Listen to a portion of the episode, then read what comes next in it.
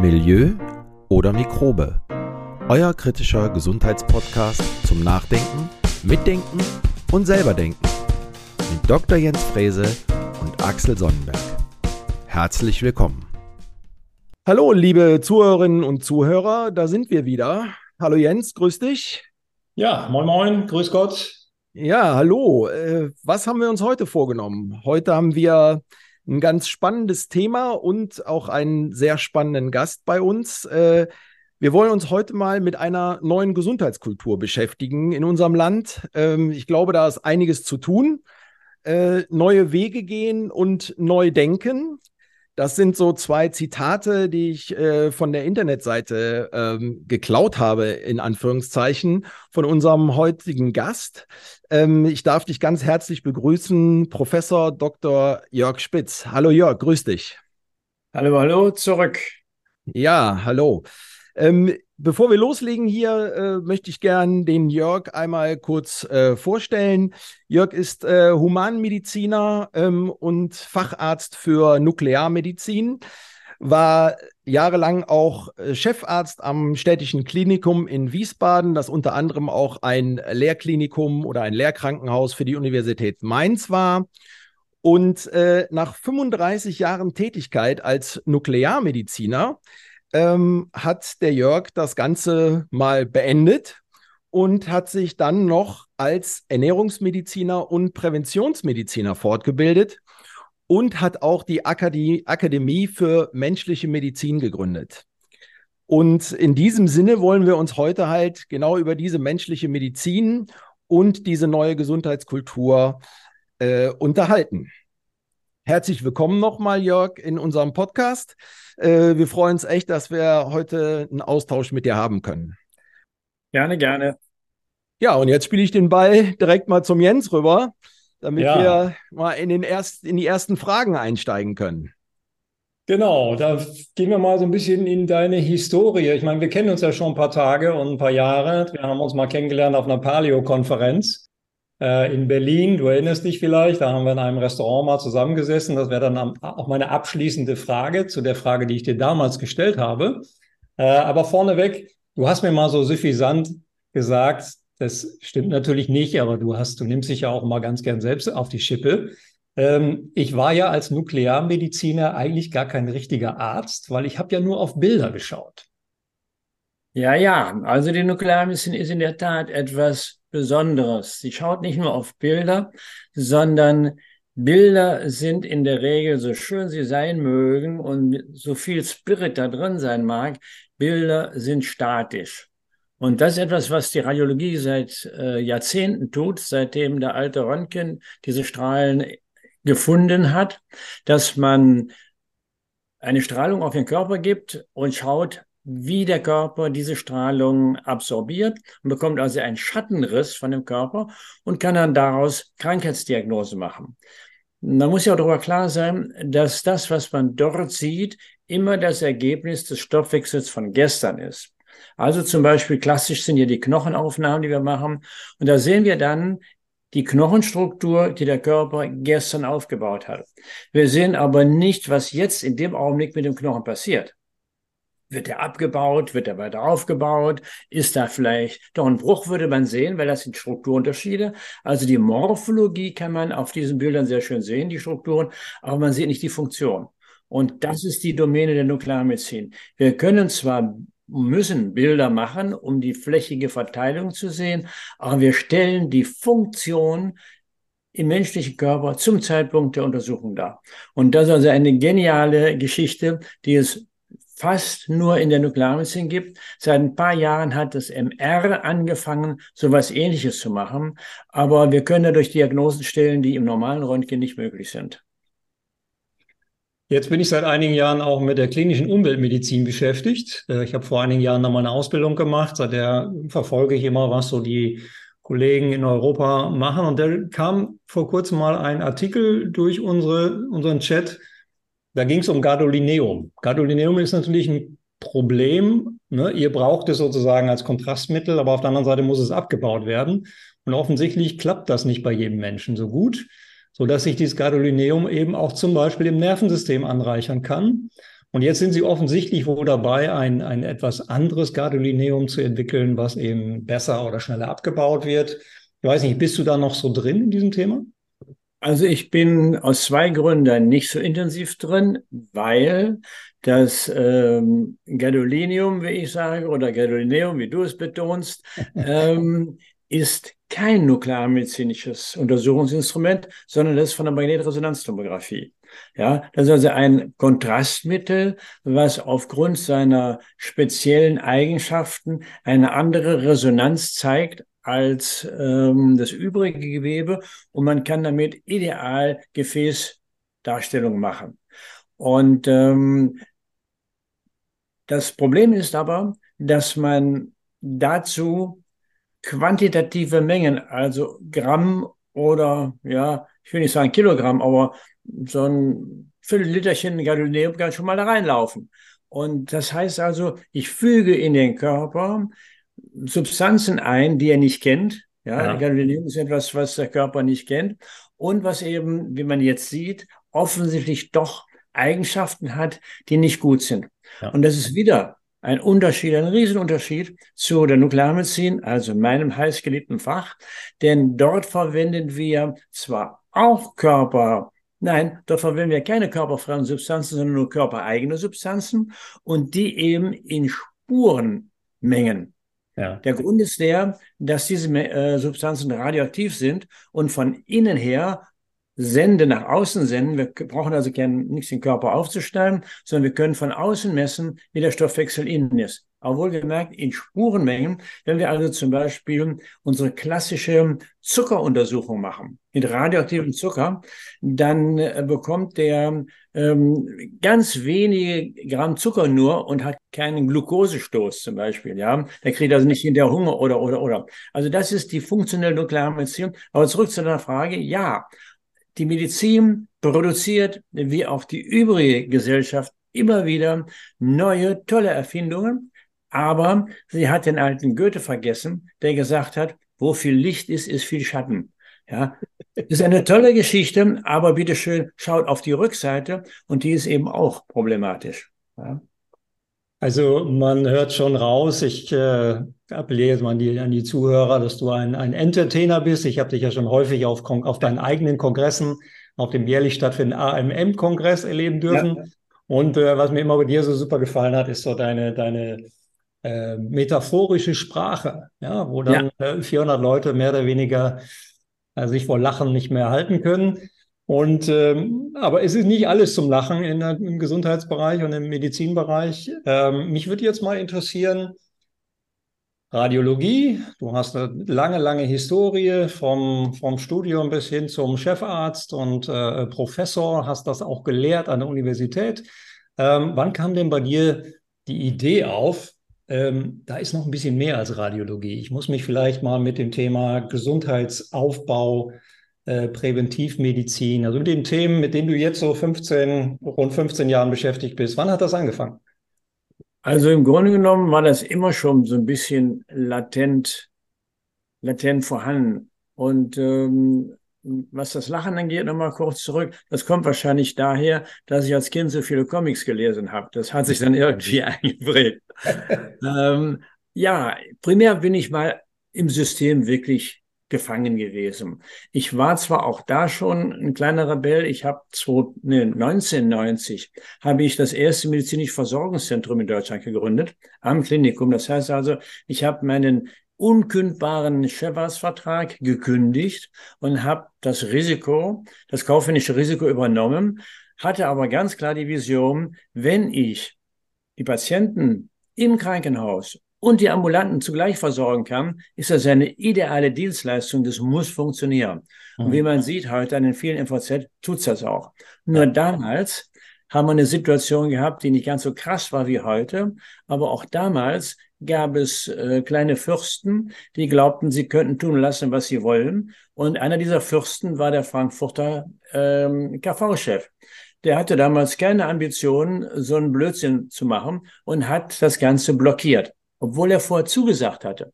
Und dann haben wir mit den Jungs drei Jahre bis zum Bundessozialgericht gestritten, ja, dass so etwas wirklich machbar ist.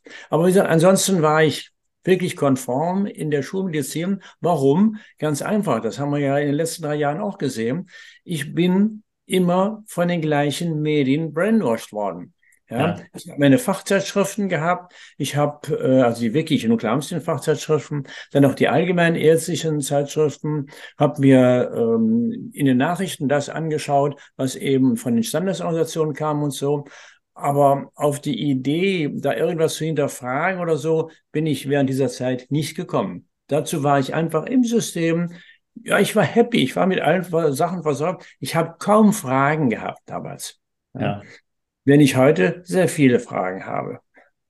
Und irgendwann hast du ein bisschen Distanz entwickelt und hast du die ersten, ich will nicht sagen Zweifel, wäre jetzt der falsche Begriff, aber so eine Idee gehabt, da gibt es noch mehr und wir müssen eigentlich auf andere Felder und Themenfelder setzen?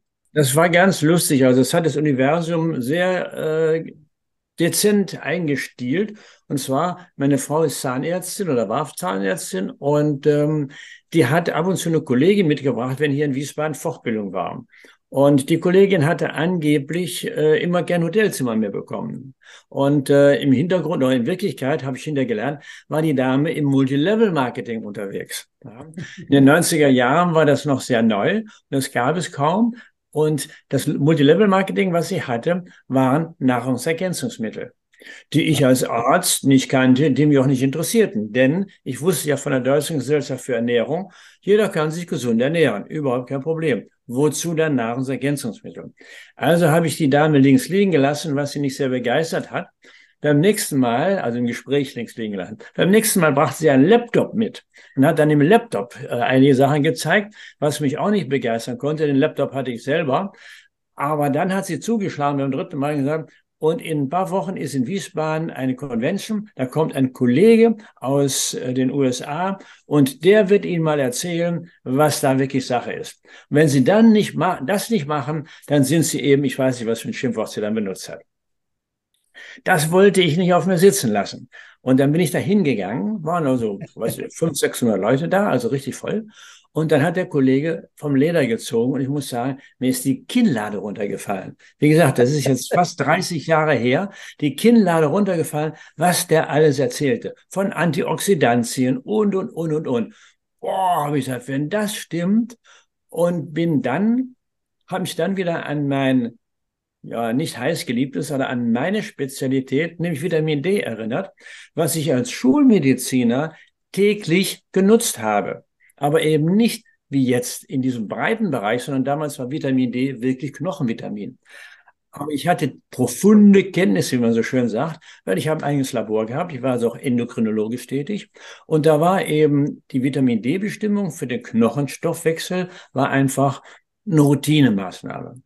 Dann kam aber die Story wieder erzählt, Vitamin D kann viel mehr, Herzerkrankungen, Gehirnerkrankungen und, und, und. Und dann habe ich das nicht geglaubt und habe dann etwas getan, was ich seit der Zeit routinemäßig mache, was auch jetzt mein täglich Brot ist sozusagen. Ich bin in die Datenbanken eingestiegen und habe in den Datenbanken gelesen, was da steht. Was manchmal nie ans Licht der Sonne kommt, aber in der Regel so etwa 15 Jahre später irgendwann mal in einem Lehrbuch erscheint. Und da stand dann plötzlich drin, dass Vitamin D über Rezeptoren von allen Zellen aufgenommen wird und damit ein Hormon ist. Und dann habe ich gesagt, okay, das sollte man vielleicht mal ein paar Leuten erzählen. Es gab keine Lehrbücher, kein nix. Und dann habe ich halt im Hinterzimmer von irgendwelchen Hotels angefangen, Vorträge zu halten. Fünf Leute, zehn Leute und so. Und so hat sich das langsam da aufgebaut. Ich habe immer mehr gelesen und immer mehr gesehen. Und dann habe ich 2014 habe ich dann die Akademie für menschliche Medizin gegründet und auch gleichzeitig eine Stiftung gegründet, um da wirklich intensiv in die Sache einzusteigen, weil es immer deutlicher wurde, wie defizitär die Bevölkerung bei uns in Deutschland ist. Ne? Absolut. Aber du hast schon 2008, 2008, 2009 hast du schon das Buch Vitamin D, das Sonnenhormon für unsere Gesundheit und der Schlüssel zur Prävention geschrieben, korrekt? Richtig. Damit fing es ja dann an um die Jahrtausendwende rum und dann habe ich geguckt, ähm, was ist bekannt, war natürlich nichts bekannt und die Fachgesellschaften schliefen den tiefen Schlaf des Dornröschens und dann habe ich das Buch oder ich habe die Fakten zusammengetragen aus dem ähm, Latein, aus dem Englischen ins Deutsche übersetzt, aus dem deutschen Fach Chinesisch nochmal wieder in die äh, allgemeinverständliche Sprache und habe dann dieses Buch äh, einigen Verlagen angeboten. Und dann haben die alle gesagt, den Müll können wir nicht publizieren. Das interessiert niemanden. Haben gesagt, ihr Idioten, das ist die neueste Wissenschaft. Das ist ganz, ganz wichtig. Interessiert nicht. Zehn Jahre später kam Gräf und uns und alle anderen sagen, Herr Professor, können Sie uns nicht ein Buch über Vitamin D schreiben? Ja, sage ich, jetzt kommt er, ne? Damals wollte der nicht. Das heißt also, über das Vitamin D bin ich in die, in die Fülle der äh, Pathophysiologie im Menschen eingestiegen, was da alles wirklich los ist. Wir Schulmediziner haben wirklich null Ahnung von dem, was in diesem tollen Körper passiert.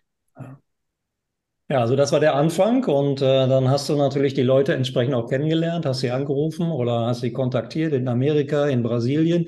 Ich bin sehr, sehr dankbar, dass ich jedes Jahr auf deinem Kongress war, denn äh, ich habe zum Beispiel Professor Michael Hollick persönlich gesehen, ich habe Professor Coimbra persönlich gesehen diese ganzen Kapazitäten, wo du ja dann auch einfach mal hingefahren bist und hast dich da mal vorinformiert, hast die Leute nach Deutschland rübergeholt, um sie dann auch vier, 400, 500, 600 Menschen ja. Entsprechend zu präsentieren. Und das ist ja, ja, auch eingeschlagen wie eine Bombe.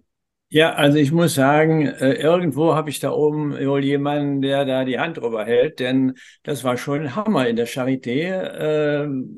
Mit nix an den Füßen einen internationalen Kongress über Vitamin D äh, anzuschieben. Das waren hinterher alles in allem etwa rund 100.000 Euro, die das Ding gekostet hat. Aber ich habe die Sponsoren zusammenbekommen. Und dann konnte ich eben Hollig und so weiter sofort einladen oder später Coimbra. Und ich habe mich einfach auch getraut. Und ich glaube, das ist die Botschaft, die wir äh, den Kollegen geben sollten. Traut euch einfach. Ja, wenn ihr euch äh, etwas erarbeitet habt, von dem ihr überzeugt seid, dann traut es euch, fangt an und setzt es um. Nicht leichtsinnig irgendwas leichtfertig machen, aber traut euch die Dinge, wenn es eine gute Grundlage ist und wenn es nicht um die Kohle geht. Wer nur wegen der Kohle arbeitet, wird Schiffbruch erleiden. Ja. Ich habe das immer und immer wieder gesehen. Alles, was ich wegen der Sache getan habe, habe ich wirklich ob man jetzt sagt Segen oder sonst was, habe ich bekommen. Aber wenn ich es wegen der Kohle gemacht habe, sind viele Projekte, locke, locke, locke, waren sie kaputt plötzlich. Ja? Wenn die Sache was erfordert, kriegen wir die Unterstützung und dann kann man eben solche Dinge auch umsetzen. Und so ist dann dieser erste Vitamin D-Kongress ein absoluter Erfolg gewesen, Klammer auf, je nachdem, wie man sieht, auch ein Misserfolg, denn ich hatte alle Bundestagsabgeordneten eingeladen. Das war der Grund, in die Charité nach Berlin zu gehen. Einmal den Namen natürlich Charité. Ich habe auch damals schon äh, einen Sinn für Marketing gehabt und äh, Charité war, klang natürlich gut. Wir haben auch äh, Referenten aus der Charité damals zu dem Thema gehabt. Da gab es auch den einen oder anderen. Nur der, die Idee war, an einem Wochenende, wo alle Abgeordneten in Berlin sind, weil es so ein Blockwochenende ist, die einzuladen und zu sagen, Leute, guckt euch das an, wie wichtig das ist. Jetzt kannst du dir vorstellen, Jens, wie viele von diesen Abgeordneten gekommen sind. Ne? Ich würde sagen null. Exakt. Saubere Diagnose. Null. Nada. Nothing. Ja, die haben nicht mal geantwortet. Da hat kein einziger sich für die Einladung bedankt oder sonst was. Das interessiert die Herrschaft nicht. Ja? Und das ist natürlich fatal. Und dieses, diese Situation ist ja nicht besser geworden. Und die hat dazu geführt, dass ich gesagt habe, mein Weltbild stimmt nicht mehr. Ich habe früher gedacht, ich bin als Arzt unterwegs und kümmere mich um die Gesundheit und die Politik kümmert sich um die Politik. Habe ich nichts mit zu tun, ich bin nie politisch tätig gewesen. Nur jetzt sehe ich, dass diese Herren und Frauen Politiker, dass die meine Ambitionen konterkarieren. Die machen meine Leute krank. Ja, und dieser Hintergrund und diese Einsicht ist dann auch der Grund, warum ich gesagt habe, in der Medizin kriegen wir nichts gebacken. Ja, bis heute, 90 Prozent der Krankheiten sind nicht heilbar.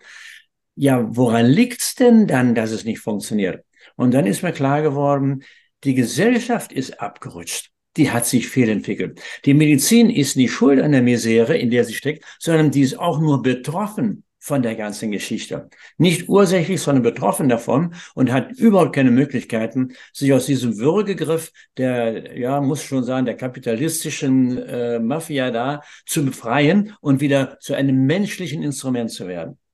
Ja. Also ich gebe ja jetzt seit 23 Jahren Seminare für Physiotherapeuten und äh, Heilpraktiker und so weiter und ich kritisiere auch seit dieser Zeit, beobachte, dass es immer schlimmer geworden ist, ja. dass diese Emotionalität über die Werbung, über die Werbestrategien natürlich sich immer stärker manifestiert haben. Ein Beispiel. Entzündungshemmung. Der Begriff ist ja eigentlich schon so falsch wie nur was. Ja, absolut. Entzündung, ich meine, das lernt nun wirklich jeder Physiotherapeut in der Schule. Eine Entzündung ist etwas Notwendiges für das Immunsystem, dass es am Ende überhaupt eine, eine Heilungsphase geben kann. Ja. Wenn wir die ja. immer hemmen mit allen möglichen Substanzen, die wir in der Apotheke finden, dann dürfen wir uns doch eigentlich nicht wundern, wenn wir am Ende chronische Erkrankungen haben. Jens, ich habe eine lange Zeit gedacht, und so war es wahrscheinlich auch, dass die es nicht besser konnten.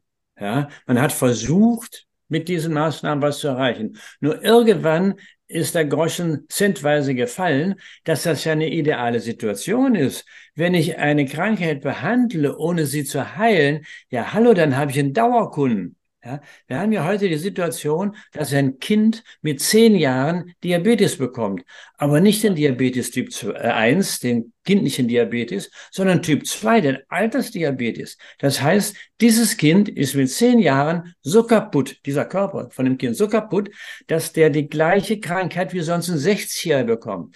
Der Unterschied ist nur der, der hat dann immer noch eine Lebenserwartung von 50 bis 70 Jahren. Das heißt, Big Pharma verdient Jahrzehnt um Jahrzehnt um Jahrzehnt an diesem Menschen und zwar immer mehr. Denn er kriegt ja sekundäre Erkrankungen, der kriegt Komorbiditäten und das Geschäft blüht und wird immer besser. Und da muss ich sagen, das ist unmenschlich. Ich habe vor zehn Jahren, als ich den Begriff menschliche Medizin äh, geprägt habe, war mir noch so ein bisschen mau zumute. Und ich gesagt habe, Mensch, Mensch, wenn das mal stimmt, das war die Sorge, die Medizin könnte unmenschlich werden. Aber ich muss sagen, die Sorge ist eingetroffen. Die Medizin ist absolut unmenschlich geworden. Hier geht es nicht mehr darum, den Menschen zu helfen, sondern hier geht es darum, Kohle zu machen. Mit allen Maßnahmen. Und wenn dann halt einer auf der Strecke bleibt, ja Gott, wo gehobelt wird, da fallen Späne, ne? Klar. Jetzt wollen wir nicht den Eindruck erwecken, dass wir jetzt äh, schwarz und weiß malen. Ne? Natürlich gibt es total wirksame Medikamente und die sind auch hilfreich. Das, das, das, die Kritik fängt ja da an, wo das Ganze zu einem Abo-Modell wird. Ne?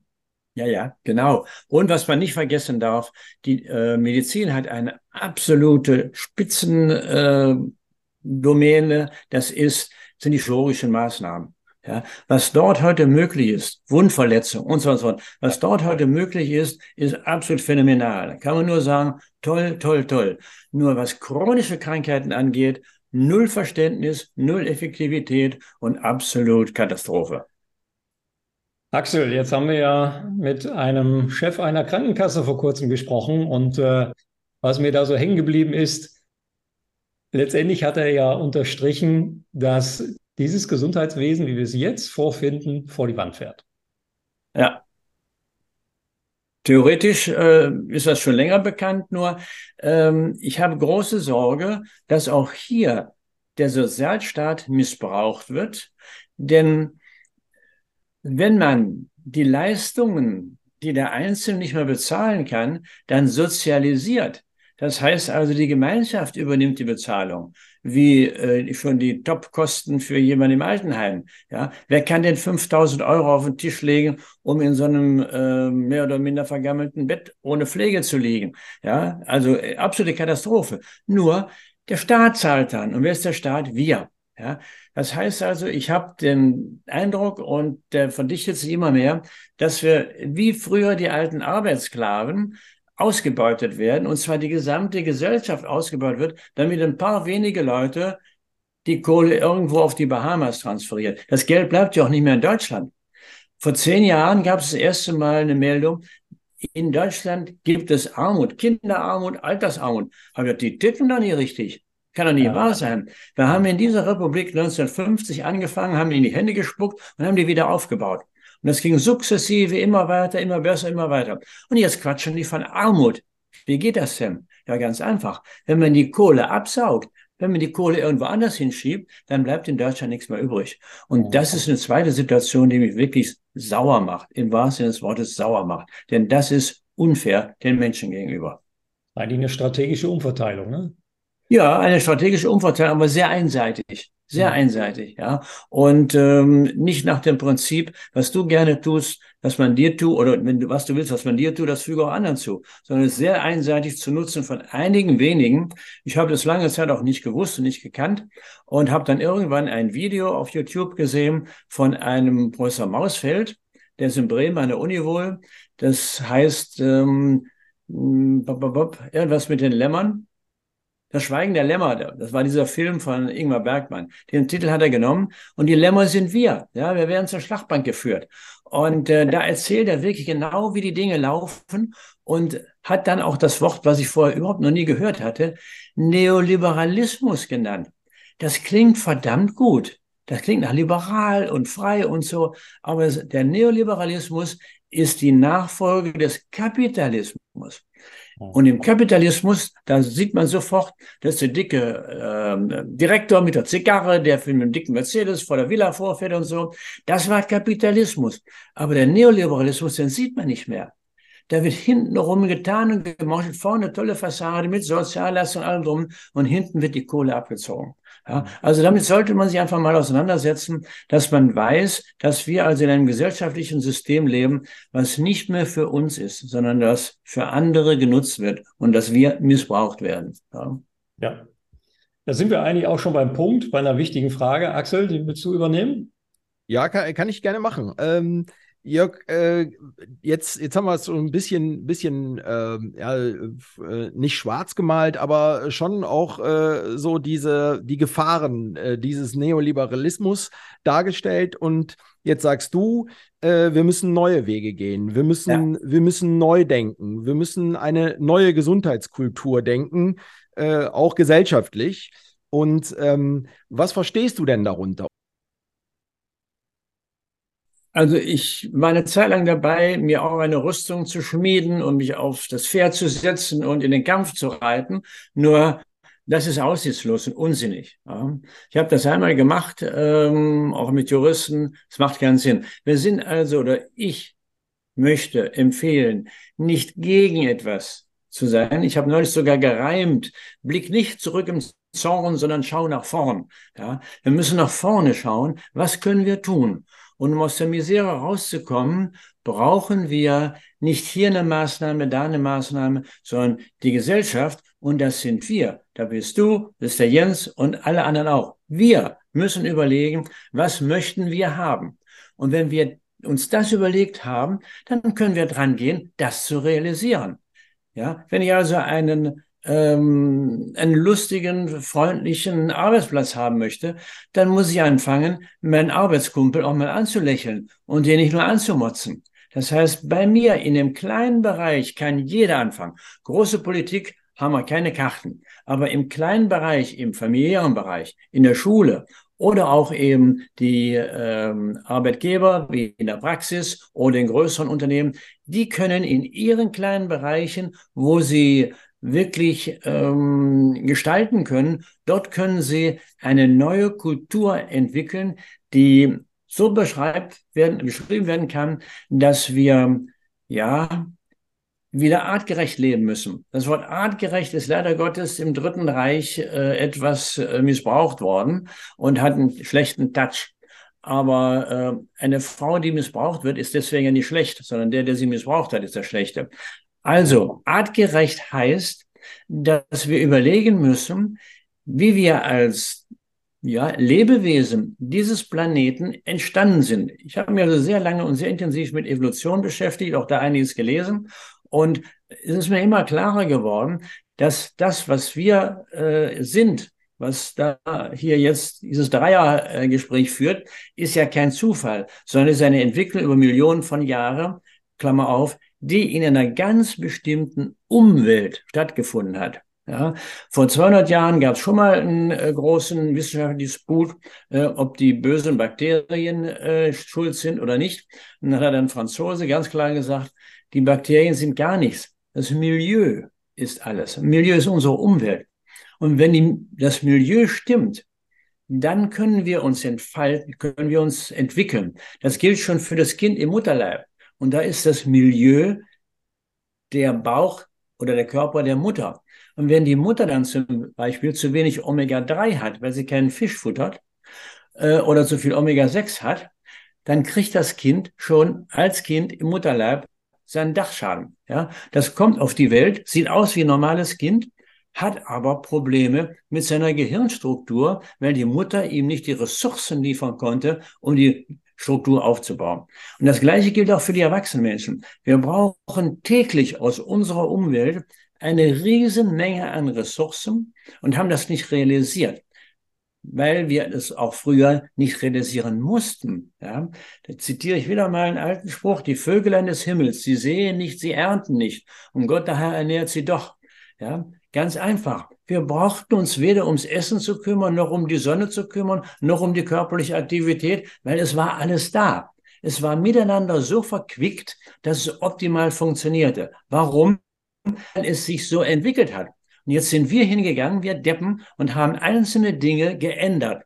Zum Beispiel, dass wir den Hintern nicht mehr bewegen und überall mit dem Auto hinfahren. Oder dass wir glauben, dass unsere Höhlen, in denen wir heute leben, besser sind, als draußen zu sein und keine Sonne mehr haben. Das heißt, wir haben Ressourcen abgeschafft, wegorganisiert, die wir elementar gebrauchen. Und das hat uns dazu geführt, dass dieses System, was eigentlich enorm kompensationsfähig ist, dass dieses System stottert und nicht mehr vorankommt. Und das sind unsere chronischen Krankheiten. Axel, du merkst, dass wir mit unserem Podcast-Titel gar nicht so falsch gelegen haben. Ne? Milieustärkung, schöner ja. Begriff.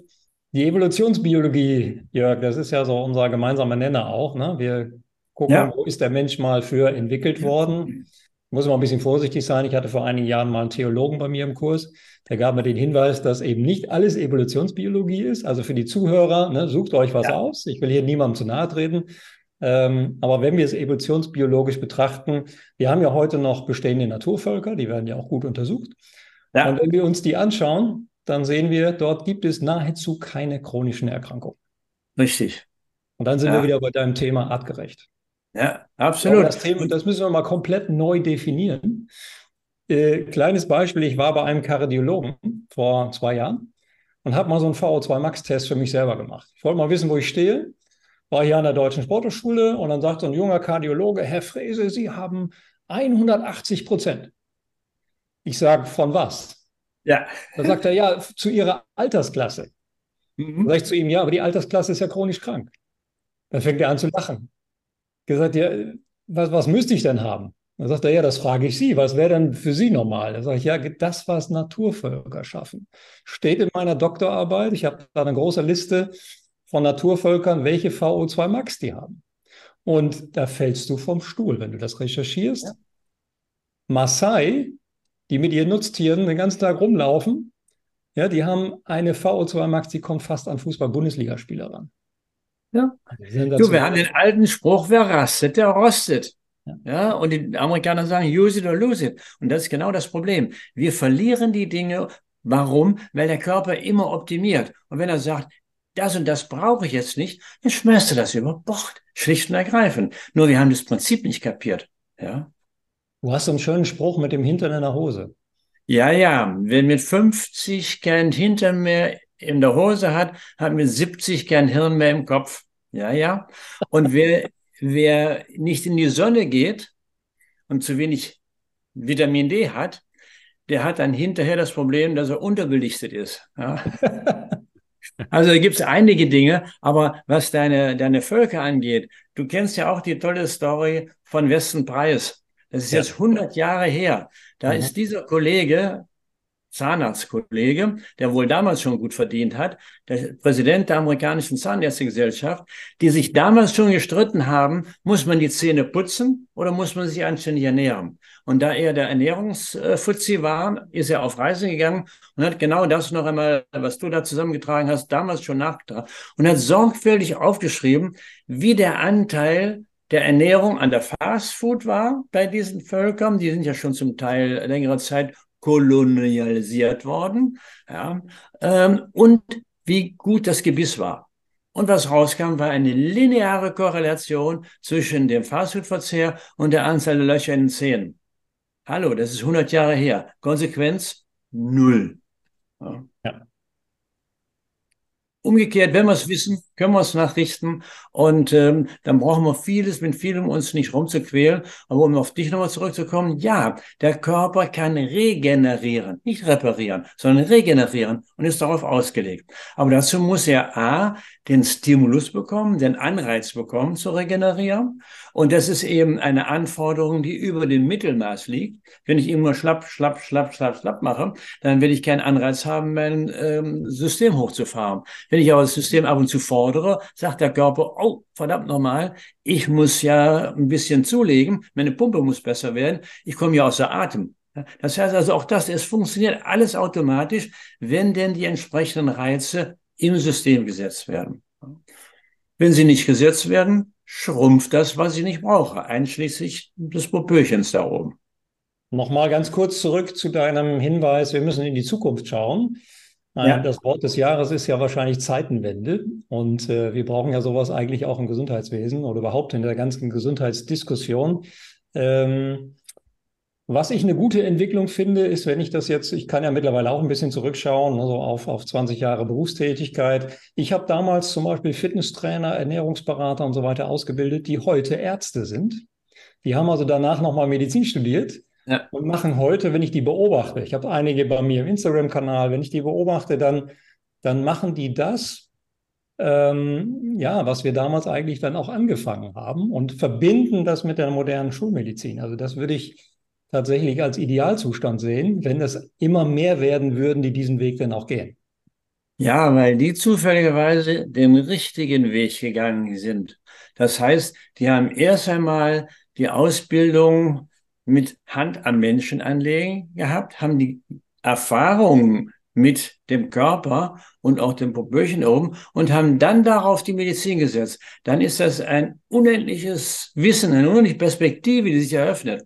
Wenn das aber andersrum läuft, dann fehlt ja diese ganze Erfahrung mit dem Körper und dann bleibt es nur Block raus, was verschreiben oder Bein abschneiden oder, oder, oder. Und das ist eben die, die, die gedankenlose Anwendung von irgendwelchen Formeln oder irgendwelchen Vorschriften. Ähm, das kann ich sagen.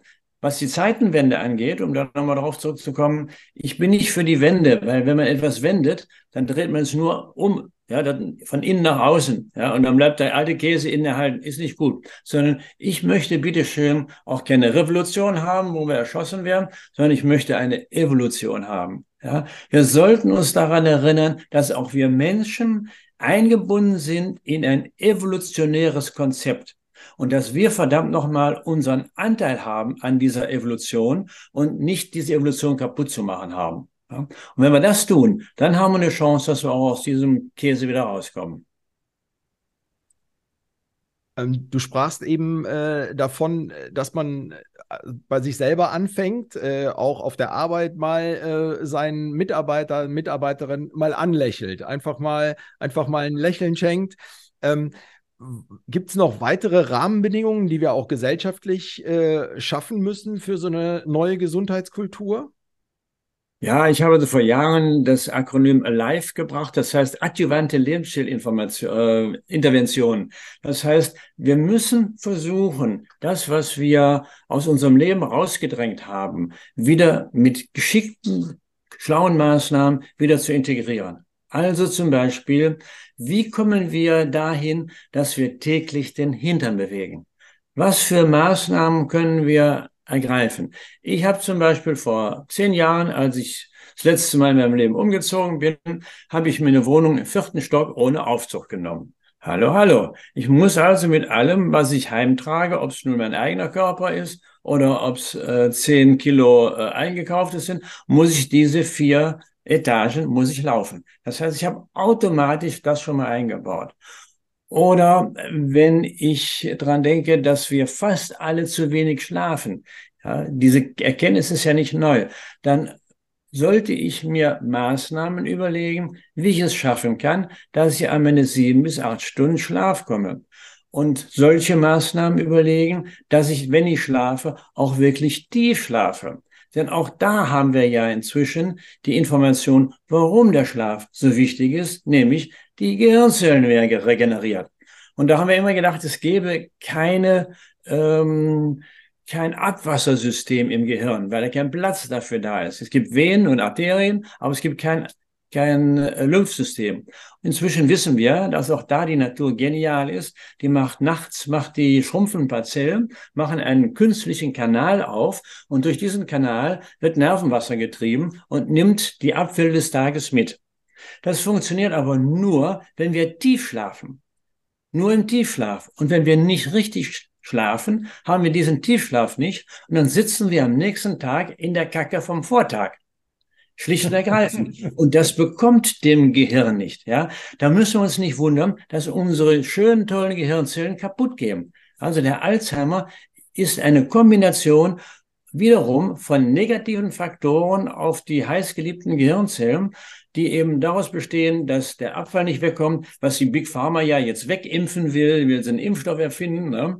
oder sie wollen ähm, die eben wegspritzen mit irgendwas. Also bei jeder Tätigkeit ist doch viel sinnvoller, den Abfall täglich wegräumen zu lassen von einem System, was gemacht worden ist dafür. Ähm, also diese Dinge mit Geschick so zu konzipieren. Und das wird die Aufgabe sein. Da wird es viele clevere Menschen vergeben.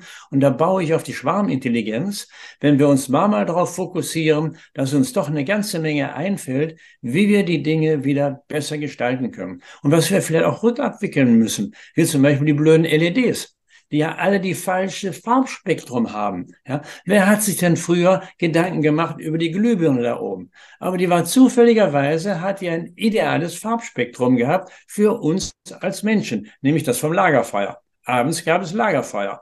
Ja, wer aber abends dann sein Blaulicht anmacht im LED, der muss sich nicht wundern, wenn das für den Körper das Signal ist, aufstehen, aufstehen, wir müssen raus. Ja. Diese Dinge können wir machen. Und ich glaube, wenn wir dahin gehen mit unserer Fachkompetenz, die wir die letzten Jahre entwickelt haben, dass wir das weitergeben, dann haben wir eine Chance, dass die Menschen sagen, okay, mache ich. Und das Letzte, was dazu wichtig ist, dass wir uns organisieren. Denn das ist das, was uns fehlt. Es gibt viele, viele Leuchttürme. Ähm, einige fangen mit F an, wie Fräse, und andere haben eben andere äh, Anfangsbuchstaben. Viele Leuchttürme, aber wir müssen uns miteinander Verbande verknüpfen, damit unsere Effizienz größer wird. Und noch etwas, damit etwas, was nie wieder passieren darf, wie jetzt bei Covid-19, dass ein Wissenschaftler platt gemacht wird, fertig gemacht wird als Persönlichkeit, nur weil er eine andere Meinung hat als die Mainstream. Ja, ich rede von Herrn Bhakti. Das darf nicht sein. Und das passiert und kann nur passieren, wenn jemand ausgeeinzelt wird. Wenn wir uns aber zusammentun, all die Leuchtturme zusammenschalten auch wenn sie unterschiedliche Meinungen haben, im Grunde genommen ist die Basis immer die richtige. Die zusammenschalten, kriegen wir nicht nur mehr Licht, sondern wir können auch mehr, besser die Stürme überstehen. Und da bin ich zurzeit dabei mit dem Haus der hellen Köpfe im Rahmen der neuen Gesundheitskultur. Ich möchte dem Einzelnen die Schwierigkeit geben, die er hat, etwas zu organisieren. Er hat guten Willen, aber er kriegt es nicht gebacken, wie man so schön sagt. Und wenn wir das schaffen, Organisationshilfen zu geben, Kontakte aufzunehmen oder zusammen etwas aufzubauen oder, oder, oder, dann werden wir eine Chance haben, dass wir diese neue Kultur bilden können. Axel, du merkst, äh, Jörg ist ein Jungbrunnen voller ja, kreativer Ideen, wie wir hier was umbauen müssen. Ähm, ja. ich, ich bin das ja schon gewohnt. Ich weiß gar nicht, wie, wie es jetzt für dich ist. ja, also ähm, und es funktioniert. Ja, also das, das Tolle ist wirklich, wenn man die Dinge sich vorstellt, wenn man visualisiert, wie es so schön heißt, sich darauf fokussiert, dann kann man enorm etwas bewegen. Und äh, dann gehen manchmal Dinge, wo man vor ein paar Jahren gedacht, kann gar nicht sein, geht nicht. Doch, es geht. Man muss nur systematisch darauf hinarbeiten. Und wenn man es selber nicht kann, dann muss man eben mal die Schnabel auftun und beim anderen an die Tür klopfen und sagen, hallo, hallo, du bist toll, du hast etwas, was ich nicht habe, kannst du es mit mir teilen? Und in der Regel, ich habe das nie erlebt, dass mich einer in den Sand geschickt hat, sondern wenn er nicht ein pathologischer Charakter ist, ähm, dann heißt es, komm rein, können wir zusammen nutzen. Ja? Denn Wissen und Liebe, das ist noch ein Spruch von mir, Wissen und Liebe vermehren sich, wenn man sie teilt. Und wenn wir das machen, dann haben wir eine andere Gesellschaft. Also auf der einen Seite die Informationspolitik, die wir sozusagen betreiben, ne, das Wissen übertragen auf andere Köpfe. Äh, auf der anderen Seite, wenn wir jetzt an den einzelnen Hörer denken, ähm, und du erinnerst dich vielleicht noch an meine Frage, die ich dir damals in dem, damals in dem Paleo-Restaurant gestellt habe. äh, als wir uns noch gar nicht kannten. Da habe ich dich mal so angestoßen von links und äh, gesagt, Jörg, du hast so viel Erfahrung in der Schulmedizin, jetzt bist du in der, in der Prävention angekommen. Wenn, wenn du jetzt mal auf Basis deiner Erfahrung zusammenfassen würdest, was sind eigentlich die wichtigsten Parameter, um in dieser ja, nicht mehr artgerechten Welt, in dieser Art, nicht artgerechten Umwelt, wenn wir noch gesund bleiben wollen. Oder ich sage mal ganz gerne, mit dem Kopf über der Wasseroberfläche bleiben. Ähm, was, was würdest du sagen, sind so die, ich weiß nicht, drei, vier, fünf wichtigsten Faktoren, die am meisten Impact auf unsere Gesundheit und natürlich auch auf die Krankheit haben? Ja, also erstmal vorneweg nochmal, es gibt keine Erkrankung, keine chronische Erkrankung, die monokausal ist. Deswegen gibt es auch keine Maßnahme, die allein seligmachend ist. Ja, da haben wir so einen Verein, der das behauptet, aber äh, der ist nicht so ganz koscher. Der Mann, der das damals alles erzählt hat, der hat tolle Ideen gehabt, so wie ich heute. Äh, aber der Verein, den die gegründet haben, der ist komplett aus dem Ruder gelaufen. Also ist nicht. Was wir brauchen, ist ein Bündel von Maßnahmen, ein Bündel von Maßnahmen, weil wir auch im Bündel aus dem Ruder gelaufen sind. Ja? Wenn wir nur einen Vitamin D-Mangel hätten, um damit mal wieder anzufangen, dann bräuchten wir auch nur den Vitamin D-Mangel zu beseitigen. Aber ich habe inzwischen, äh, du kennst meine Liste äh, über fast eine ganze Seite, was wir alles an Mängeln haben. Und dann müssen wir schauen, welche Mängel am eklatantesten, am deutlichsten sind. Und da ist, kommt dann wieder zur Hilfe, dass wir mit der modernen Forschung, die wir in den letzten 20 Jahren bekommen haben, den Menschen zeigen können, warum sie den Hintern bewegen müssen. Die Muskulatur produziert Hormone, Botenstoffe, die andere Körperteile wieder brauchen. Ja, der Körper und die Organe sind nichts anderes wie die Menschen, die auch untereinander sich austauschen. Und wenn ich das Organ nicht in die Lage versetze, diese Botenstoffe zu bilden, dann wissen die anderen nicht, was los ist. Das ist also das Erste. Ähm, dass man gucken muss, wo sind die Defekte. Und wir haben dafür einen Fragebogen entwickelt, wo man seine Lebensstilgeschichte äh, abfragen kann oder dokumentieren kann und bekommt dann eine Information, einen Schutzschirm, der überall da, wo man gut ist mit seinen Situationen, die Stoffbahn bis nach außen reicht und überall da, wo man Mängel hat, da ist der Stoff eben innen hört er auf. Das heißt also, in der Regel haben die Leute sechs, sieben, acht, neun Mängel. Das, der Schutzschirm ist völlig zerlöchert. Und dann muss er einsehen, dass er eine große Aufgabe, er muss an vielen Stellen flicken. Und dann ist es, wie gesagt, was wir eben schon gesagt haben, klug, an einer Stelle zu flicken, wo ich schnell hinkomme, wo ich einfach flicken kann. Und dann habe ich schon mal einen kleinen Bereich, wo ich trocken bin. Und von da aus kann ich weiterarbeiten. Um deine Frage nochmal konkreter zu beantworten, ja, als erstes mal Vitamin D, weil es so einfach geht und so preiswert ist und viele Effekte hat. Das zweite ist ganz klar die Ernährung. Denn wenn ich dem Körper keine Bausteine gibt, Klammer auf, mit denen er seine Gene schaltet, auch das ist ja das, die neue Information. Ich schiebe da ja nicht nur ein paar Baustoffe rein, sondern mit diesen Substanzen, ähm, die wir als Antioxidantien ja schon immer geschätzt haben, werden Gene geschaltet. Deswegen Nummer zwei, die, die Bewegung. Ähm, Nummer drei, ähm, ist sicherlich dann noch einmal speziell das Thema äh, Omega-3, weil das ist noch einmal aus dem Ernährungsbereich speziell futsch, weil wir so gut wie keinen Fisch mehr essen. Die Nummer vier ist sicherlich das Schlafen, weil viele, viele Menschen schlafen nicht mehr richtig, weder von der Zeitdauer her noch von der Intensität her. Die Nummer fünf wäre der Tag-Nacht-Rhythmus, der auch vielen abhandengekommen ist mir geht's ja auch so. Ich glaube ja, ich, wenn ich drauf habe, dann mache ich eben bis um zwei Uhr nachts, ja, um irgendetwas fertig zu machen. Dass ich aber damit meinen Körper in eine Situation bringe, wo er nicht funktionieren kann, weil er nicht in seinem Rhythmus drin ist, das ist mir nicht klar gewesen. Also den Rhythmus äh, beibehalten. Und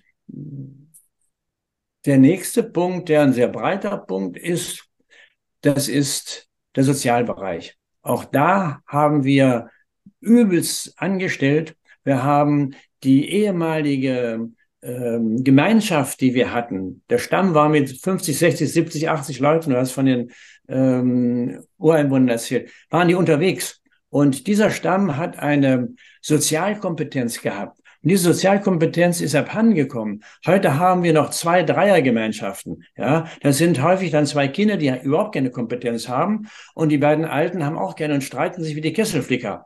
Wie soll denn dort in dieser sozialen Situation ein Kind heranreifen zu einem wirklich sozial gefestigten Menschen? Das heißt also, wir müssen dringend an den Sozialstrukturen arbeiten. Und das heißt nicht, dass wir jedem ähm, was Geld in die Hand drücken, damit er äh, genug zu essen hat, sondern wir müssen Sozialstrukturen schaffen, die auch wieder Intergenerationenausgleich haben. Ja? Welche Familie hat heute schon einen Großvater oder eine Großmutter? Und wir wissen heute, dass das Wissen nicht von den Alten weitergegeben wird, sondern nicht von den Eltern. Die Eltern haben immer schon in der Maloche gestanden, sondern die Alten haben zu Hause gesessen und den kleinen Kindern das erzählt. Und dafür haben sie von der Natur, wenn sie ein kleines Kind sehen, neue Gehirnzellen bekommen. Denn es macht ja Sinn, dass sie nichts, keinen Scheiß erzählen, sondern Kinder was Schlaues erzählen. Und umgekehrt haben die Kinder dann das erfahren, was sie brauchten. Heute in dieser Ghetto-Gesellschaft haben wir äh, Kindergarten-Ghetto, haben Schulghetto, haben Arbeitsghetto, haben dann zum Schluss noch das Altenheim-Ghetto und alles auseinanderdividiert. Und das ist auch wieder, es ist unmenschlich. Wir Menschen brauchen die Gemeinschaft. Und da müssen wir auch wieder hinkommen. Ich denke, die Palette reicht erstmal zum Anfang. Ja, ich kann mich auch an meine Eltern erinnern, wir hatten Großmutter und Großvater nebenan. Ja, meine Mutter hat immer gesagt, Kind, wenn was ist, geh zu Oma. Ja, absolut. Ist leider weggefallen, ne? Komplett weggefallen. Aber auch hier wird deutlich, dass es die Gesellschaft eben ist. Du kriegst doch gar keinen Wohnraum mehr, dass du die Alten mit hineinnehmen könntest. Das sind alles diese Minizellen, da was, da was, da was. Und von daher die Architekten sind gefordert, als Teil dieser Gesellschaft neue Konzepte für modernes Bauen. Nicht nur mit Grün und drum tralala, sondern eben auch mit unter Berücksichtigung dieser Sozialaspekte, dass die ebenfalls umgesetzt werden. Also diese, diese sozialen Aspekte sind äh, äh für mich sogar fast an erster Stelle, denn es gibt Untersuchungen ähm, bei, in Amerika, die werden immer einsamer. Und dort hat man eine Untersuchung gemacht, äh, wo deutlich wird, dass die Einsamkeit ähm, so einen Impact auf, die, ähm, auf das Leben hat, dass ja. äh, Einsamkeit das Leben bis zu 15 Jahre verkürzen kann. Also das ist unglaublich, finde ich. Also bis zu 15 Jahre ver, äh, verkürztes Leben durch Einsamkeit äh, weil uns halt diese Gemeinschaft, die du gerade gesagt hast, völlig abhanden gekommen ist, auf allen Ebenen. Ne? Auch die in der Schule oder Sportvereine, es gibt immer weniger Vereine, wo Kinder hinkommen können und da in einem sozialen Umfeld aufwachsen. Ne? Aber Jörg, ich muss noch mal reingerätschen. Du hast in der Vergangenheit auch immer mal wieder von der toxischen Schwiegermutter gesprochen. Richtig, das ist genau das äh, Phänomen. Wenn ich mit fünf, sechs Leuten, jetzt gehen wir mal Groß, Großfamilie, wo noch fünf, sechs zusammen sind und eine davon eben die toxische Schwiegermutter ist, dann gibt es eigentlich nur zwei Möglichkeiten. Das eine ist, die Schwiegermutter erschießen, ja, was nicht erlaubt ist, und das andere ist, den Koffer zu packen. Ja, denn wer in einer toxischen Umwelt lebt, der wird krank und der wird entsprechend das Problem haben. Der Hintergrund ist auch hier. Wir wissen inzwischen die Zusammenhänge. Wir wissen, dass das Gehirn nicht nur drei mal drei äh, gleich zehn zählen kann, sondern wir wissen, dass das Gehirn ein endokrines Organ ist und nicht nur Stresshormone ausschüttet, sondern andere Hormone, Kuschelhormon zum Beispiel. Und dieses Kuschelhormon wirkt sich ausgesprochen positiv auf den gesamten äh, Stoffwechsel aus. Habe ich jetzt jemanden, wo ich mit kuscheln kann und nicht nur mich streiten kann, dann schütte ich diese Kuschelhormone aus und habe automatisch einen Benefit, für den ich nicht mal was bezahlen muss. Das ist noch billiger als Vitamin D. Ja. Aber das schaffe ich in der kleinen Gemeinschaft nicht um nochmal das darzustellen, würde ich in einer großen Gemeinschaft leben und hätte Streit mit meiner äh, angetrauten Ehefrau, dann würde ich der einfach mal äh, drei, vier Wochen aus dem Weg gehen. Das ist in einer großen Gemeinschaft ist möglich. Dann sinkt der Stresslevel und äh, der Zornlevel sinkt, weil meistens ist ja Bagatellen. Und dann kann man wieder miteinander. Wenn man aber abends mit dem Streit ins Bett geht und morgens als erstes mit dem Streit wieder anfängt, ja, ich kann mich da an Situationen äh, erinnern, da sagt der eine morgens Guten Morgen, da sagt der andere, lüg doch nicht schon wieder. Ja, hallo. Ja, also auch da kann man sehen, es ist extrem wichtig, diesen Bereich ebenfalls abzudecken. Ja. Nächste Thema, Kindertagesstätten. Ja, diese Regierung hat vor zehn Jahren lauthals verkündet, dass jede Frau einen Anspruch auf einen Arbeitsplatz hat. Ja, ähm, was theoretisch richtig ist, aber es gibt anderes, was wichtiger ist. Dann haben sie gesagt, wir bauen die Kitas. Dagegen ist nichts einzuwenden, weil die Kitas in der Tat zumindest ein einigermaßen Ersatz für eine intakte Familie ist. Aber, und jetzt kommt das große Aber, nur wenn sie richtig durchgeführt wird. Und dazu gehört ausgebildetes Personal und ein Personalschlüssel von maximal drei Kindern auf eine Betreuung. Die Dame Merkel hat aber damals die Kitas den Gemeinden geschenkt, aber nur den Bau nicht das Personal. Das heißt, die Gemeinden, die alle schon ähm, am Rande der Existenz nagten, die haben Geld aufbringen müssen fürs Personal. Und vor ein paar Tagen kam hier in Hessen die Nachricht, 40 Prozent aller Kitas haben Personalmangel. Das heißt, hier ist die Voraussetzung nicht gegeben. Und die Gutachten haben damals ganz klar gesagt, und zwar in der DDR, waren die Kitas und in Finnland. Wir haben also ein westliches System und ein östliches System. Und beide haben übereinstimmend gesagt, wenn die Kita gut funktioniert, kommen da Kinder raus, die okay sind. Wenn das aber nicht der Fall ist und die Betreuung nicht funktioniert, haben die Kinder in der Kita abends einen Stresspegel wie ein Burnout-Manager. Das kannst du dir vorstellen, was das für Menschen gibt, die da rauskommen. Ja, wir produzieren Narzissten ohne Ende. Absolut, absolut und wundern uns, dass das Gemeinschaftswesen nicht mehr funktioniert. Da fällt mir noch eine andere Geschichte ein, ganz zum Schluss. Ähm, wenn ich als Unternehmer, wir haben ja viele Kleinunternehmer und äh, vielleicht 15 Mitarbeiter haben, die jetzt alle nach Mitarbeitern lechzen. Ähm, wir können den Computer absetzen, wir können Material absetzen, also alles, was wir einkaufen, aber wir können zum Beispiel nicht absetzen, dass wir Mitarbeiter oder mehr Mitarbeiter bekommen. Zum Beispiel habe ich immer mal versucht, die Idee, wir sparen uns Geld an, damit ich mir in ein oder zwei Jahren einen Mitarbeiter leisten kann. Das nennt man ja in der Steuergesetzgebung dann, dann Rückstellung. Das ist nicht möglich. Man kann nur für Material rückstellen, aber nicht für Mitarbeiter. Also das ist, ist, eine, ist eine üble Geschichte. Das ist eine üble Geschichte, die, wir haben kaum noch etwas in der Gesetzgebung, was wirklich als Konsequenz im Alltag eine Verbesserung der menschlichen Situation beinhaltet. Du kannst hingucken, wo du willst, überall eine kontinuierliche Verschlechterung. Und in Amerika ist übrigens jetzt so weit gegangen, dass diese Gesellschaft ihre Menschen so misshandelt, dass sie trotz aller technischen Fortschritte eine rückläufige Lebenserwartung haben. Ja, es gibt eine Grafik, wo man sehen kann, wie die Lebenserwartung in allen Ländern steigt wo man auch sehen kann, wie viel die Länder ausgeben dafür an äh, Geld vom Bruttosozialprodukt. Und da ist, ähm, was das Geld angeht, USA einsame Spitze. Aber was die Lebenserwartung angeht, sind sie locker drunter und die Lebenserwartung in Amerika ist rückläufig. Ja. ja. Seit drei Jahren etwa und seit letztem Jahr auch in Deutschland. Das heißt also bei uns die gleiche Entwicklung wie in Amerika. Axel, ich glaube, über das artgerechte Leben müssen wir noch mal eine eigene Podcast-Serie machen. Das machen wir. Und äh, aber wir haben jetzt ganz viel so darüber geredet und auch äh, die Lebenserwartung äh, äh ist rückläufig, aber nicht desto, nichtsdestotrotz, Jörg, ich habe es von dir mitgenommen, ich habe es mir eben aufgeschrieben.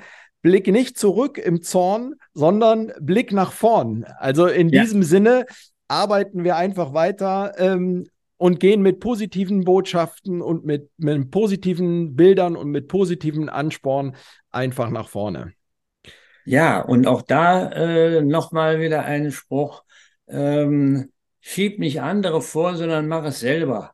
Ja? Und ich habe lange gesucht, ähm, wer wohl diese Gesundheitslobby, die wir brauchen. Ja, weil wir haben Waffenlobby, wir haben Tabaklobby, wir haben, zu, wir haben für alles eine Lobby. Aber um die Gesundheit kümmert sich niemand wirklich im großen Stil. Und dann haben wir, wir brauchen diese Lobby. Wer könnte es denn tun? Und ich habe keinen gefunden. Dann habe ich gesagt, dann muss es eben selber machen. Und über dieses selber machen können wir gerne noch mal einen Podcast machen, denn das ist das Haus der hellen Köpfe. Ja, Ich würde dort dann klarlegen, was die Überlegungen sind, ein Haus der hellen Köpfe zu machen und was dieses Haus der hellen Köpfe jetzt ad hoc kann und was das Haus der hellen Köpfe im Laufe der Zeit werden könnte. Also gerne nochmal in ein paar Wochen.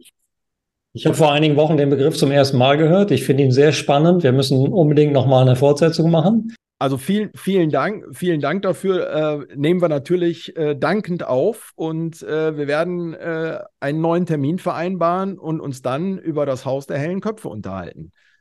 Dann gibt es noch einen Zusatz, den meine Partnerin gesagt hat. Du kannst nicht nur ein Haus der hellen Köpfe machen. Das Haus der hellen Köpfe muss einen Zusatz haben, der heißt Haus der hellen Köpfe mit Herz und Verstand. Und dann ist es richtig. Okay. Super Schlusswort. Also, Jörg, in diesem Sinne, vielen, vielen Dank. Ähm, ich denke auch für unsere Zuhörerinnen und Zuhörer heute, wir haben eine wirklich spannende Stunde hinter uns. Ähm, vielen Dank für deine wahnsinnig äh, umfangreiche Expertise. Äh, vielen Dank, dass du uns heute als Gast äh, zur Verfügung gestanden hast. Und äh, in diesem Sinne, bis zum nächsten Mal. Danke, Jörg. Danke, Jens. Bis zum nächsten Mal. Viel Erfolg. Macht's gut. Bis dann. Ciao, ciao. Tschüss, tschüss. Bye, bye. Das war Milieu oder Mikrobe, euer kritischer Gesundheitspodcast. Vielen Dank und bis zum nächsten Mal.